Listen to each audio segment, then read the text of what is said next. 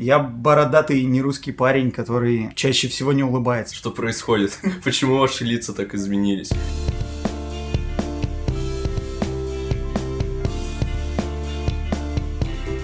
Всем привет! Вы слушаете подкаст Get to Know Me. Меня зовут Влад Изюменко, и мы рассказываем о людях, о которых нельзя молчать, ну или же разговариваем с такими людьми. Что ж, друзья, э, время стремительно и беспощадно движется вперед. Не за горами Новый год, и одновременно подошел к концу наш второй сезон. Этот подкаст-интервью станет завершающим. На этой позитивной ноте хочу представить вам сегодняшнего гостя Артур Шайхиев, шеф-бармен коктейльного бара «Коллектив». Артур, привет. Всем привет. Очень рад тебя видеть у нас в гостях. Ты был вторым нашим гостем, кто принес нам печеньки и кофе. Точнее, кто пришел не с пустыми руками. До этого к нам Владимир Селезнев пришел с книжкой, чему мы были очень рады. Мы такие штуки любим. Спасибо тебе большое. Итак, бар-коллектив. Э, в принципе, здесь все понятно. Вы собрались, насколько я понял, для того, чтобы привить, скажем так, э, коктейльную культуру в Екатеринбурге во всех смыслах, начиная от общения с гостями, заканчивая подачей напитков и тем, как они выглядят. Я прав или есть какой-то нюанс? Слушай, ну, э, я думаю, коктейльная культура в городе Екатеринбурге уже давно развита была. И изначальный посыл был немного не такой. Мы просто хотели открыть бар, в котором это будет подаваться немного легче, проще, и в котором, в принципе, люди могут выпить не только коктейли, могут выпить пиво, вино, и, не знаю, безалкогольные напитки, и там отдельное меню с безалкогольными коктейлями есть. И, в принципе, чтобы люди могли отдохнуть, не напрягаясь в центре города за вполне, по-моему, демократичные деньги. И каждый мог найти то, что он хочет. Кто-то захотел выпить бокал вина, кто-то захотел крафтового пива, ну или кто-то выпить коктейли. Но почти спустя год могу тебе сказать, что в основном все равно к нам приходят пить коктейли. Мы просто не учли того факта, что все бармены из коктейльных заведений и все нас воспринимают, там, в частности, меня, как коктейльных барменов, и в основном приходят вот именно за таким вкусовым опытом. И благо у нас есть заведения, где можно попить больший ассортимент крафтового пива или попить клевые вина и кайфануть. Но там после 11 часов а, есть маленькая волна людей, любящих черный кофе, которые приходят попить черный кофе, потому что все кофейни закрываются. Да, серьезно, к вам и за этим приходят? Да. Прямо из баров приходят пить ну, кофе? Ну, или... есть пул гостей, э, которые передвигаются по всем э, спешлти кофейням, не побоюсь этого слова, а города, и которым надо, допустим, ночью поработать, и хочется попить черного кофе, они, да, к нам приходят. Прикольно. Ну, у вас, кстати, за это вам тоже отдельный респект, за то, что у вас есть кофе, и который мы только что попробовали, он действительно очень крутой. Несмотря на то, что посыл э, очень крутой, действительно, ты все описываешь так, как оно есть, то есть действительно демократичная цена, очень все красиво, приятно и принципе, вы действительно прививаете какую-то культуру, может быть, сами того не замечая, потому что, ну, насколько я воспринимаю ваш бар, насколько я восп... его воспринимают там мои друзья, знакомые, люди, с которыми я общаюсь, они воспринимают вас все же как коктейльный бар, ну и ты сам уже об этом сказал. И вот отсюда не совсем понятен момент, почему вы такие закрытые. То есть, почему э, создается такое впечатление, что у вас там какая-то своя тусовка, в которую еще нужно умудриться попасть, как минимум умудриться узнать про вас, чтобы попасть туда.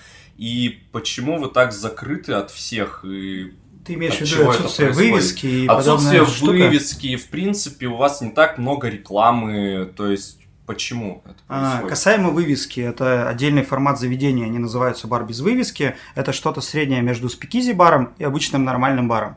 Мы находимся в самом центре города, на площади пятого года, метро, все, это самый центр. Если мы поставим вывеску, будет очень много а, непонятных абсолютно гостей, но при всем при этом у нас нет фейс-контроля, и мы ротируем гостей сами потому что э, бармены, ну вообще весь коллектив, который находится в баре, они в первую очередь формируют гостевую базу и тех людей, которые туда приходят. А касаемо рекламы, мы искренне верим только в одну, ну, в платформу типа Инстаграма. Ну, мы больше не смотрим на вывески, не рассматриваем все по сторонам, мы смотрим либо в Инстаграм, не знаю, в Дубльгиз, в Яндекс, и вот на такие платформы мы ориентированы в плане рекламы. Ну и плюс можно создавать клевый контент, который будет э, идти даже параллельно бару. А, просто создавать классные видео, как у нас отлично вроде получается, и просто кайфовать. И в том числе от этого. А, потому что коллектив это такой, а, с одной стороны, фановый бар, потому что мы не делаем ничего, чтобы нам не нравилось. Мы не заводим ни одну позицию, которая нам искренне не нравится. Мы не заводим позиции для кого-то, потому что если нравится это нам, то и, скорее всего, нравится всем остальным людям, потому что мы находимся примерно все на одном уровне. О пространстве еще хотелось бы немного поговорить. Я в материале Димы Безуглова для The Village прочитал, что изначально там на месте, в пространстве, где вы находитесь, должен был быть вейп-шоп. Угу. И не было ли у вас когда-то ощущения, не создавалось ли оно, что немножко все же тесновато и хотелось бы места как-то побольше? Или я просто вот тогда на вечеринке The Village не в, не в удачный момент оказался, и обычно у вас такого нет? Удивительное пространство, на самом деле, не перестаю удивляться. А, это вытянутый бар, в котором а, два человека это мало, а 15 человек, 10, это уже кажется, что бар наполнился, потому что посадок всего 16 стульев за барной стойкой. Нет, на самом деле немало, нам вполне хватает. А, просто, скорее всего, крупные мероприятия, типа там Дня рождения The Village или а, Ночи музыки, хотя ну, это все было очень круто и прикольно, но просто тесновато, правда. Это маленькое вытянутое пространство, в нем передвигаться просто гостям сложно. Но бары не для этого созданы. Это простой бар, а, в котором, там, не знаю, компания из трех-четырех человек может прийти, сесть за бочку или два-три человека сесть за барную стойку, пообщаться, поболтать. Это в первую очередь бар для, а, для коллектива, который хочет поговорить, которые умеют разговаривать и хотят это делать. Аня очень прикольную, Аня из нашей команды, вы знакомы, насколько я знаю, провела очень классную аналогию. Она сказала, что вы похожи на такой бар из 30-х годов Америки, который, знаешь, находится в переулке где-то, который не, нелегко найти, но в который ты попадаешь и чувствуешь совершенно какую-то новую атмосферу, совершенно другое место, где, возможно, в момент, когда ты зайдешь, на тебя так все повернутся, но потом все расскажут, объяснят и примут. Это очень прикольно, на самом деле, такой формат. Пережитки э, коктейльные, ну вот этот спикизи баров и подобного формата. Нам бы на самом деле не хотелось, чтобы гости воспринимали нас как суперконсервативными, но мы для этого вроде все и делаем, стараемся общаться с людьми, чтобы они не боялись.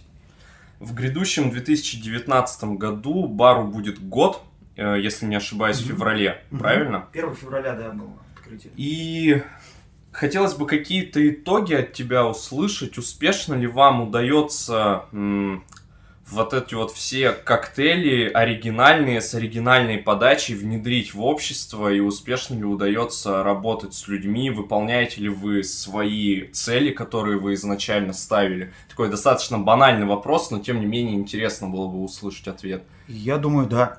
Самое главное, опять же, что нам нравится. Мы продолжаем, мы э, не потухли, и нам кайфово это все делать. Мы получаем от этого искреннее удовольствие. Я имею в виду вообще весь коллектив, и в том числе и гостей. Я вижу, как за год бар обрастает уже постоянными гостями, что мне дико приятно, потому что э, я как раз-таки из тех барменов, которые лучше всего общаются с людьми, которые видел второй, третий, четвертый раз. Я могу оставить странное впечатление на первый раз, но со временем я понимаю суть более-менее человека и могу к нему найти подход. И бар ну, коллектив сформирован именно из таких гостей, которые пришли не первый, не второй, не третий, не, даже не четвертый раз. Это очень круто. Это хороший показатель для бара, когда гости возвращаются регулярно туда. Это значит, что им правда понравилось, потому что люди голосуют рублем. А в чем заключается странное впечатление, о котором ты говорил? Я, Первое, ну, да. Э, я бородатый нерусский парень, который чаще всего не улыбается. Я могу странное впечатление оставить в первый раз. Ну, мне так кажется со стороны, я не уверен, конечно, но кому-то это нравится, кому-то нет. Я могу странно шуткануть или что-нибудь подобное сделать. То есть у нас есть три основных бармена. Я, Саша и Рома. И у каждого из нас есть свой пул постоянных гостей. Они четко могут быть идут сформированы. Да, они идут э, в... У нас еще есть определенные дни, там понедельник, вторник, среда, которые работает только один бармен. И сразу видно, когда это пришли гости к Роме, к Саше или ко мне, и количество народа. И это тоже очень забавно, потому что я либо работал в команде, где нет стандартного графика, где постоянно меняется день, день, день ото дня народ, либо я работал в огоньке на втором этаже только один. И туда приходили постоянные гости только ко мне, никому больше. И они знали, что да, в пятницу, субботу они поднимутся на второй этаж, и там буду я. А тут немного другая история. тоже милая очень. Слушай, а про странное впечатление ты этот вывод сделал сам или была какая-то история, после которой да ты нет, задумался, это... может, забавная? Один из наших основателей, Коля, постоянно говорит, что у меня может быть разное впечатление. Мы все равно слушаем людей, мы смотрим, а, как гости реагируют на той или иной формат, а, как они на прощание или как мы здороваемся тоже реагируют, мы смотрим на это. Так вот сходу не могу вспомнить. Были ли такие случаи, когда люди приходили, не зная, кто вы, что вы, и люди, ну, простые люди, там, не которые, э, знаешь, ходят по каким-то андеграундным местам, а просто любят там выпить пиво, например. И они приходили и становились вашими постоянными гостями да? впоследствии. Да. Часто такое бывает? Слушай, регулярность не могу тебе назвать, но есть гости, которые приходят, им нравится, им по кайфу, им, не знаю, нравится еда, допустим, наша, они приходят и покушают, и попьют. А, в Екатеринбурге не сильно много каких-то таких хороших а, заведений, в которых правильный сервис, а, и гости, которые понимают, как, как должен выглядеть сервис, они все равно а, раз от раза возвращаются. У нас очень много бывает гостей, как мне кажется, приезжих, потому что нас рекомендуют в Москве, в Питере, даже иностранцы частенько заходят. Артур, ни для кого не секрет, что до Нового года остаются считанные дни уже буквально. И в связи с этим хотелось бы поговорить с тобой об алкоголе в контексте именно праздника – давай попробуем смоделировать ситуацию. А, допустим, я решил собрать вечеринку у себя дома, и вечеринку не просто с алкоголем, а именно коктейльную вечеринку. Я человек, который в коктейлях не понимает вообще ничего, и... но все-таки идею хочу реализовать, хочу чем-то попытаться удивить своих гостей, и расскажи, что мне нужно сделать в первую очередь, чтобы не облажаться. Давай сразу усложним задачу, отказаться от этой идеи нельзя. Ну, чаще всего я рекомендую на большую компанию делать пунш. Самое первое, что ты должен сделать, понять, что тебе нужно очень много льда. Это основная проблема в том, что когда делают домашние вечеринки, затаривают, там, замораживают пару пакетиков, этого недостаточно. Тебе нужен один большой пакет хорошего льда, чтобы ну, он расходовался, потому что а, есть маленький закон физики, чем больше льда, тем медленнее он тает. Спирт, ну или вкус крепкого алкоголя сам по себе не очень приятный. И лед, охлаждая его, немного сглаживает, и а, холодные напитки пить всегда приятнее, легче и проще. Соответственно, ты затариваешься льдом, а, пунш – это такой напиток, очень старый и древний, его придумали, даже боюсь представить сколько, но популяризировали его британцы и американцы. Он, как правило, состоит из пяти ингредиентов. Угу. Первый ингредиент – это крепкий алкоголь, неважно какой. Любой, то есть Втор... можно водку да, просто купить. Без проблем. Водка, водка и нейтральный ром а, это идеальные вкусовые наполнители, когда у тебя есть другой вкус какой-то доминирующий. Крепкий алкоголь, кислая часть, это сок лимона, лайма, неважно чего, хоть лимонная кислота, если ты умеешь с ней пользоваться. А, это сладкая часть, какой-то сахарный сироп, не знаю, варенье какое-нибудь, все что угодно, ликер. Это какие-то специи, под специями я имею в виду какой-то там вкусовой оттенок. Яблоко, корица, не знаю, ну, вспоминая про Новый год, что-то подобное. И будет вкусовой наполнитель, который создает объем, допустим, сок или газировка. Я очень часто такие коктейли готовлю ребятам, когда у них какой-нибудь день рождения, и меня зовут и спрашивают, естественно, типа, что мы можем сделать. Мы обычно делаем пунш, в большой чаше. Это все просто наливается в правильных пропорциях в большую чашу, закидывается льдом, потом разливается просто по чашечкам или по бокалам. И это очень удобно пить, это легко воспроизводить. Ты можешь сделать этого заготовку, убрать ее в корексе в холодильник.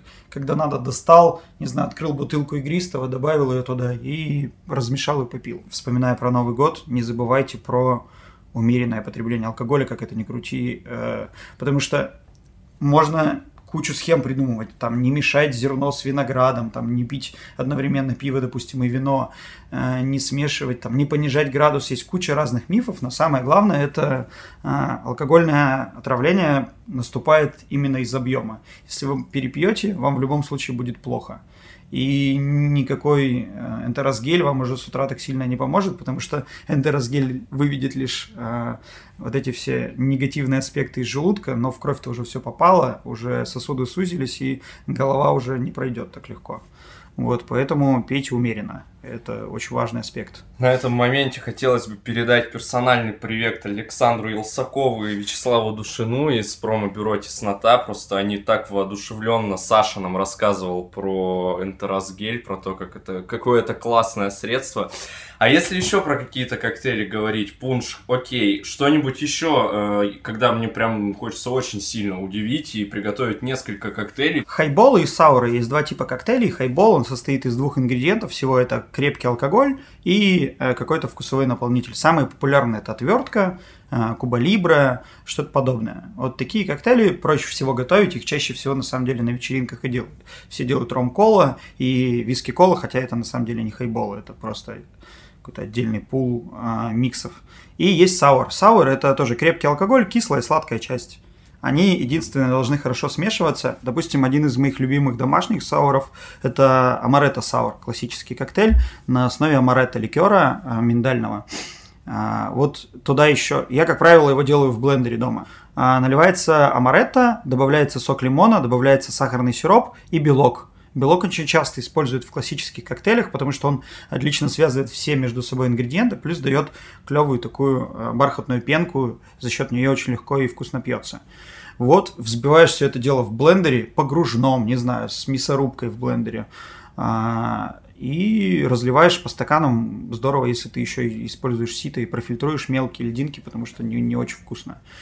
И все, выливаешь это дело на лед, разливаешь и пьешь такую штуку делаю дома, но на самом деле коктейли э, у нас, особенно в России, не совсем домашняя история, потому что мы не затариваемся льдом, мы не затариваемся какими-то модификаторами для коктейлей, а не знаю, сахарный сироп ни у кого дома, я думаю, не стоит, или сок лимона мы дома не держим, поэтому mm-hmm. это скорее редкая история, а сухой мартини или old fashion мы просто не привыкли еще пить, поэтому, типа, мы не пьем. Сухой мартини, я имею в виду именно коктейль драй мартини, который на основе джина и сухого вермута.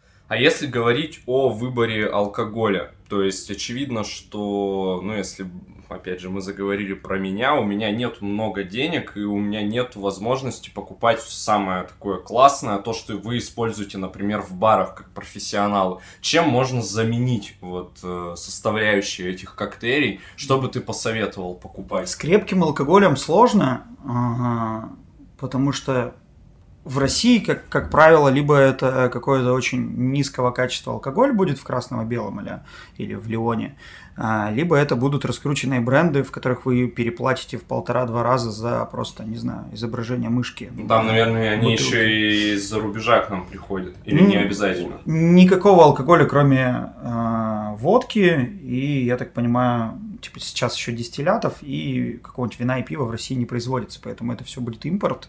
И ты, естественно, заплатишь за акцизу, ну, в смысле, ты как потребитель заплатишь за акцизу, за растаможку и вот это вот все. И даже если э, какая-нибудь чудная компания, сетка алкогольная выбьет себе скидку, э, все равно это будет для тебя дороговато. Мне очень нравится история, ну, не побоюсь порекламировать красное и белое, но у них есть достойные вина, в ценнике от 400 до 700 рублей, 400 рублей, такой минимальный предел для меня 300-400 рублей за вино, и можно брать очень достойные вина. Не знаю, я вот по, по осени, по-моему, брал в Вине Верда за 399 рублей. Это отличное а, португальское молодое вино. Оно тихое, то есть слегка игристое такое совсем. Оно очень легко пьется.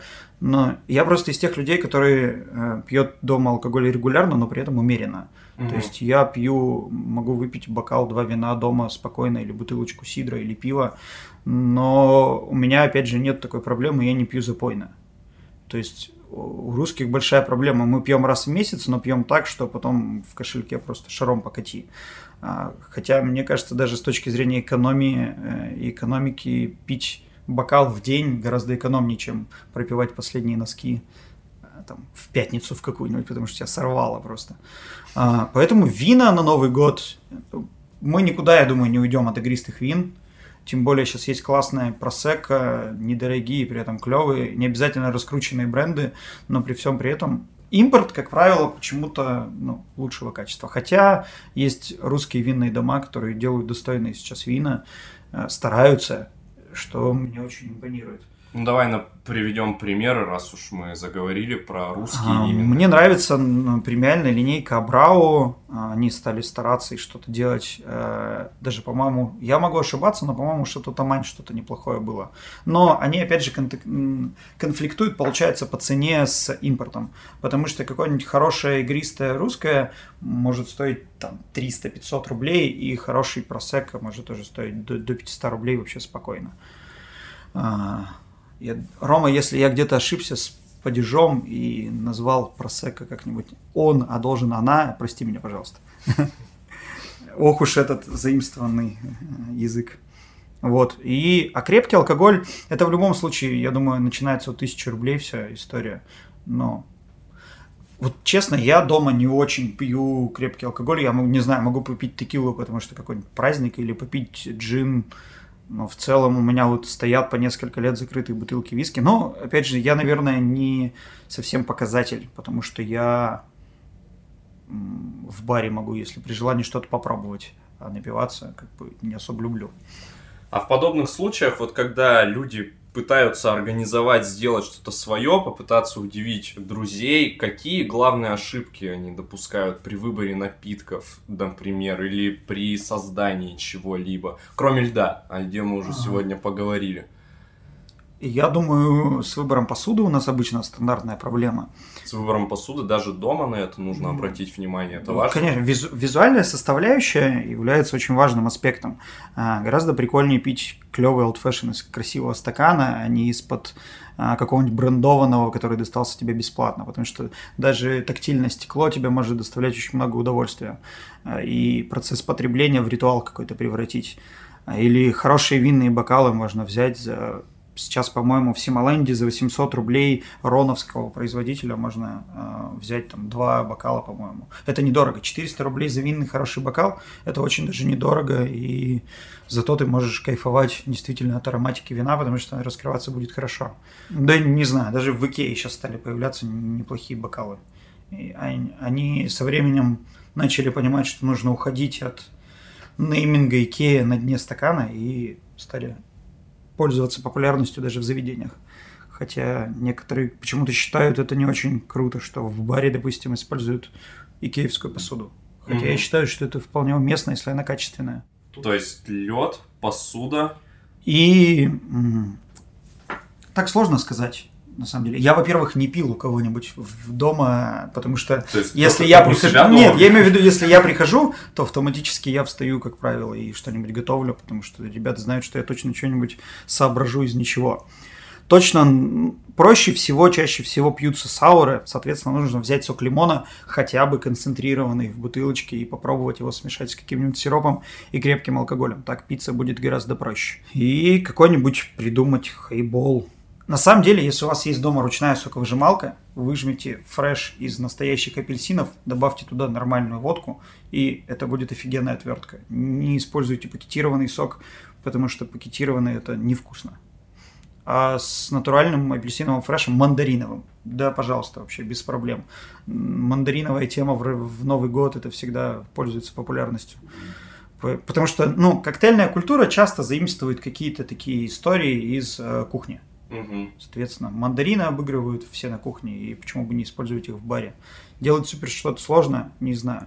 Какой-нибудь твист на сприц тоже пойдет. Взять какой-нибудь битер, не обязательно апероль вообще, взять какой-нибудь другой, другую горечь, разбавить ее даже можно не игристым вином, а, допустим, просто сухим, это уже будет сприц, вы добавите немного содовой, это будет просто и долго питься, тоже можно, почему нет. Вопрос о книгах, да, хотел, собственно, спросить, что можно почитать. Может быть, ты можешь что-то посоветовать людям, которые хотят начать в этом разбираться или же хотят действительно сделать какую-то тусовку у себя. А, Я точно видел в Петровском книжку, а она так и называется, по-моему, «Домашний бар». Я ее полистал, она, в принципе, понятная, доступная, объясняет все очень легко, ее точно можно брать. Я не уверен насчет рецептов, но я бегло читал, э, очень даже достойно. Профессиональную литературу брать вообще не рекомендую ни разу. У тебя, скорее всего, не будет тех ингредиентов, которые там будут. Или какая-нибудь алхимия тоника Нильяра, она очень заумная и написана для профессионалов. У меня даже нет всяких там роторных испарителей или параконвектоматов для приготовления приготовления ингредиентов. И, допустим, Тони Канильяр, он разрабатывает целые коктейльные карты для заведений по Европе или для, не знаю, он работает с парфюмерными компаниями, создает им ароматы. То есть там абсолютно другой уровень, это уже наука целая. И такие книжки читать прикольно, но их только профессиональным барменам рекомендую. А вот что-то подобное, я, к сожалению, не, не помню автора, и я ее не взял, потому что выбирал тогда подарки ребятам на Новый год и на дни рождения, и просто ее не взял. Но рекомендую взять если будете в Петровском. Она причем, я уверен, что меньше, чем тысяча рублей стоит. Для книг, по-моему, это нормально. Может быть, какие-нибудь издания, блоги, кого ты бы мог посоветовать? Может, на Ютубе блогер какой-нибудь есть? Вот, кстати, на Ютубе я давно перестал смотреть всех. А, я знаю, что делал а, Джеффри Маргентайлер, это такой известный американец, работающий в Портленде, но у него тоже профессиональные исключительно. Но всем барменам, которые интересуются этой историей, послушать Маргентайлера прям настоятельно рекомендую, потому что этот дядька не только про классные коктейли, но еще и сам харизматичный и такой маленький эталонный бармен для всего мира. Ну, один из многих, опять же. По секрету мне рассказывали, что вы не будете устраивать никаких новогодних вечеринок в баре «Коллектив», а Новый год будете праздновать у тебя дома. Да, да, да. И как ты планируешь сам удивлять гостей? Это будут коктейли, или же ты не будешь их делать, ты уже от них устал, или же наоборот, ты придумал mm-hmm. что-то новое? Банальный, кстати, простите, я забыл про него, банальный джин-тоник, очень даже неплохо вывозит, просто взять нормальный джин. Ну, у нас там отдельная программа, потому что э, опытные бармены, они пьют немного больше, и ребята попросили разминочного пива, пока мы готовим, чтобы, ну, как-то немножко выпить. Кстати, неплохой лайфхак, э, выпивать порцию крепкого алкоголя перед важным мероприятием за час, за два. У тебя организм вырабатывает латентность, к алкоголю, и ты какое-то время можешь отлично ну, находиться на мероприятии, потреблять алкоголь. На свадьбах очень сильно помогает, потому что там почему-то пьют много, у нас свадьбы вообще странные. За два вот. часа до за мероприятия? Час, за час, за два, да, выпиваешь полтинник. Да и, и все будет хорошо. Ну, скорее... Ты дольше продержишься. Да, ты дольше продержишься. Хорошо, ничего не будет, потому что рано или поздно этот алкоголь тебя настигнет. Ну, хорошо вот. в любом случае. Ребята попросили точно пиво, точно в куранты мы будем э, пить игристое вино, без этого никак. У меня есть свои столпы Нового года, поэтому без них никуда. И, скорее всего, будем просто джинтоник пить. А потом Рома с Сашей пообещали танцевальные батлы либо в Мизантропе, либо в Шалом Шанхае посреди ночи. Поэтому те, кто будут, наблюдайте за ними потому что тот, тот, тот, кто выиграет, приходит позже всего первого числа на работу. Кстати, о пиве. Какое пиво вы будете брать? Это отечественный крафт или Слушай, или мы не обговаривали. Скорее всего, наверное. Ребята очень любят крафтовое пиво. А, я к нему отношусь спокойно. Я вообще больше, наверное, даже сидр люблю. Мне интересно, вот этот важный аспект, э, как говорит один мой друг, нельзя игнорировать вкусовой опыт. А, поэтому ты в какой-то момент просто уже не можешь игнорировать. Неважно, это еда, какой-то напиток алкогольный, безалкогольный, это какая-то новая газировка. Неважно, ты в какой-то момент уже пытаешься что-то пробовать новое. Поэтому я пробую, но регулярно пью дома либо сидр, либо какой-нибудь простенький лагерь. Тоже легко. Мы это не обговаривали. Какое игристое вино. Мы как бы всегда спокойно к этому относимся, потому что уже, ну, я вот уже 12 лет в индустрии гостеприимства, и для меня это как бы не особо напряжная история организовать дома вечер на троих, четверых, пятерых. Это как бы очень, очень легко для нас. Кстати, по поводу масштабных мероприятий, раз уж я заговорил про коллектив и ваши истории с Новым годом, Почему вы их тоже бойкотируете, как правило? Вы даже на чемпионате мира, по-моему, несмотря на то, что ты упомянул, что к вам ходят иностранцы, вы вроде ничего не делали такого масштабного. Да, мы не очень любим такие хайповые мероприятия. Мы такие. А, просто бар для нас должен оставаться баром. Это то место, в которое неважно в какой день гость приходит, чувствует себя как дома, э, не знаю, пьет кофе, пьет пиво, пьет вино, пьет коктейль, неважно абсолютно, он в любой день э, должен оставаться баром. И тот факт того, что э, основная масса там заведений в, во, время, во время чемпионата захотели заработать на этом побольше, не означает, что мы должны поступать так же. Мы в первую очередь работаем для наших гостей, которые к нам ходят не месяц в году, да, или месяц, и когда в следующий раз чемпионат мира будет, неизвестно. Мы работаем для тех гостей, которые к нам ходят почти каждый день. И, соответственно, будет просто нечестно по отношению к ним превращать бар даже на месяц, на полтора в какой-то спортбар, хотя он таким не являлся. А Новый год просто история не про бар. Ну, это очень странно, если у тебя маленькая кухня, а, мы, и у нас нет столов. Как ни крути, Новый год это для людей в основном посиделки за столом, общение и какая-то такая маленькая дружеская или, неважно, семейная такая э, обстановка. И устраивать ее в баре просто было бы неудобно, и мы решили, почему бы не отдохнуть тоже и открыться первого числа, когда все захотят уже встретиться с друзьями и побольше повеселиться, когда все подарили свои подарки, не надо переживать за внешний вид и подобные вещи. А иностранцы же наверняка к вам заходили все равно во время да? чемпионата. Просто не могу не поговорить об этом более детально, поскольку раз уж мы решили чуть-чуть подвести итоги года, мне кажется, самое масштабное для нашей страны событие – это летний чемпионат мира. И со всеми людьми из индустрии гостеприимства, как ты выразился, мне очень понравилось это, выражение. Мы разговариваем об этом, безусловно. Что было у вас и как иностранцы к вам попадали? И удивлялись ли они, когда они обнаруживали ваш бар? Это очень смешно, когда они залетали с криками и, поднимаясь на второй этаж, видели, что уже тихо. И, и они понимали, что их крики абсолютно неуместны, потому что люди супер спокойно сидели, отдыхали, общались. Они заходили, потому что их приводили наши постоянные гости. Им хотелось показать какое-то место, которое им кажется клевым но весь этот праздник у нас был, ну, мы не транслировали, при, при двух телевизорах мы не транслировали футбол, э, и мы любим там, не знаю, на досках какие-нибудь каталки лучше показать, чем э, транслировать что-то очень популярное. Хотя мы также, ну там ребята также интересовались футболом, смотрели его. Или там, когда был бой Макгреба, Макгрегора и как а, Нурмагомедова, Хабиба, Хабиба, да. да. Ребята тоже после смены поехали куда-то и смотрели этот бой. То есть а у нас это тоже есть, мы тоже этим увлекаемся, но мы еще понимаем, что бар должен оставаться баром. Ну что ж, безусловно, хотелось бы поговорить с тобой о городе, как со всеми нашими гостями мы делаем. Э, да, обязательные вопросы, но ты, как я понимаю, в курсе, что мы спрашиваем да. в этом контексте. Я поклонник, я слушаю. Я вообще очень люблю формат подкастов, потому что хожу пешком в основном и с удовольствием вас слушаю. Даже когда вас не очень слышно, я вас слушаю. Спасибо, спасибо большое. Нравится ли тебе Екатеринбург и все, что в нем сейчас происходит? Давай, подводя итоги этого года. Что изменилось, что нравится, что не нравится – Ага. Должен заметить, что я часто всем говорю, что я живу в маленьких тепличных условиях. Я живу в центре, а, работаю в центре, и я передвигаюсь в основном в центре. Я редко выезжаю в какие-то другие районы. Это, с одной стороны, очень комфортно, с другой стороны, я понимаю, что я не вижу всего аспекта города. И я, когда переезжаю, приезжаю к друзьям куда-нибудь на ботанику или в какой-нибудь другой район, там надо по работе, я очень сильно удивляюсь, потому что я там летом, идя домой, с, ой, с работы домой, вижу, как каждый день моют э, асфальт, но этого далеко, мне кажется, не, ну, очень редко происходит на ботанике.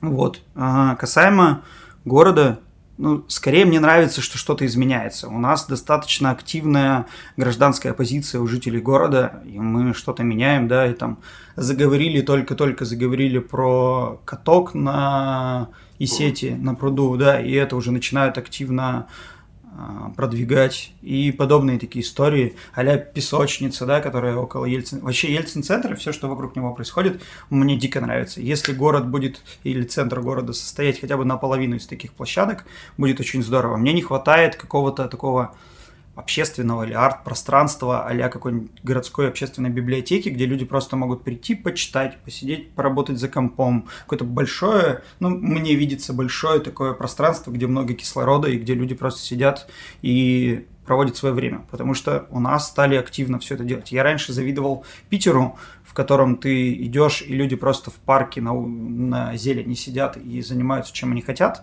А, у нас такое не очень при, прививалось, но со временем это меняется, и люди начинают отдыхать в парках, и это очень здорово. И я сам люблю взять книжку или там взять телефон и посидеть, позалипать летом на улице. Зимой, понятно, это не очень удобно, но вот как раз если было какое-то такое большое пространство, в котором люди бы могли находиться комфортно, было бы здорово а не в торговых центрах ютиться, как это делает вся молодежь у нас. Ну, о проблемах все же. Какие сейчас есть проблемы, то, что te- тебя лично волнует, на что ты бы хотел обратить? Сколько не отмывай Екатеринбург, он все равно остается грязным, потому что, видимо, грязь у нас, правда, в душе. И, ну, и я понимаю, что это связано уже не с отмыванием асфальта, это связано с тем, как он был изначально выстроен, и центр города, и в принципе. А, все это. И было бы здорово, если бы было больше таких же вот деятелей, ребят, которые как а, дядечка между пассажем и шоколадницей делал газон за свои деньги, я помню. Mm-hmm. Это было очень круто. И прям вот такие люди заставляют даже меня поднимать свою пятую точку и хоть что-то делать. Потому что можно бесконечно много говорить, но деятельности нужно тоже заниматься здорово, вот эта благотворительная вся история, которую стали, которая привлекает внимание, потому что она получилась всецело. И вы упоминали, и много заведений пыталось продвигать благотворительный фонд и Ройзмана, и вообще в целом. И параллельно, я так понимаю, вышел на Ютубе или где-то э, ролик с большим количеством звезд, которые про это проговорили. И спасибо им большое, что они сделали этот сайт удобным ты реально за 2-3 минуты, держа карточку в руке, можешь сделать пожертвование.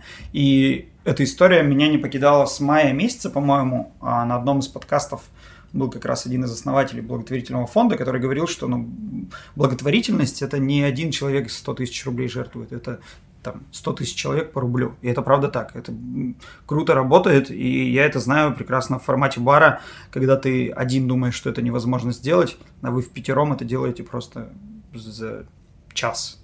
И это круто. Ну и пользуясь тем, что записываем подкаст непосредственно за считанные дни до Нового года, твои пожелания нашим слушателям, поздравления с Новым годом, если у тебя есть это поздравление. Всех с наступающим Новым годом. А, пейте умеренно, я еще раз повторюсь, пожалуйста, потому что вы нужны людям и 1 января, и 2, и 3, и 4.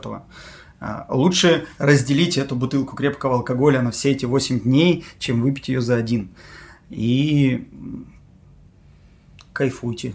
Меньше напрягайтесь, больше делайте и делайте это играючи. Друзья, это был подкаст Get to Know Me. Мы разговаривали с шеф-барменом бара «Коллектив» Артуром Шайхиевым. Меня зовут Влад Изюменко. И напоминаю, что мы завершаем второй сезон – да, забегая вперед, скажу, что после этого подкаста будет небольшой сюрприз от нас The Village, но подкаст-интервью точно последний. После новогодних праздников мы уйдем на небольшой перерыв, чтобы проработать новый сезон. Поверьте, у нас очень много идей и есть что вам сказать и рассказать. Будет круто. Ну а пока с наступающим Новым Годом и всем удачи. Артур, спасибо за твое терпение, за то, что спасибо. ты выслушал эти монологи мои в начале и в конце выпуска. Тебя также с наступающим Новым Спасибо. годом. Спасибо еще раз за кофе и печеньки. И удачи во всех ваших делах с баром коллектив. Мы считаем, что вы Спасибо. очень крутые.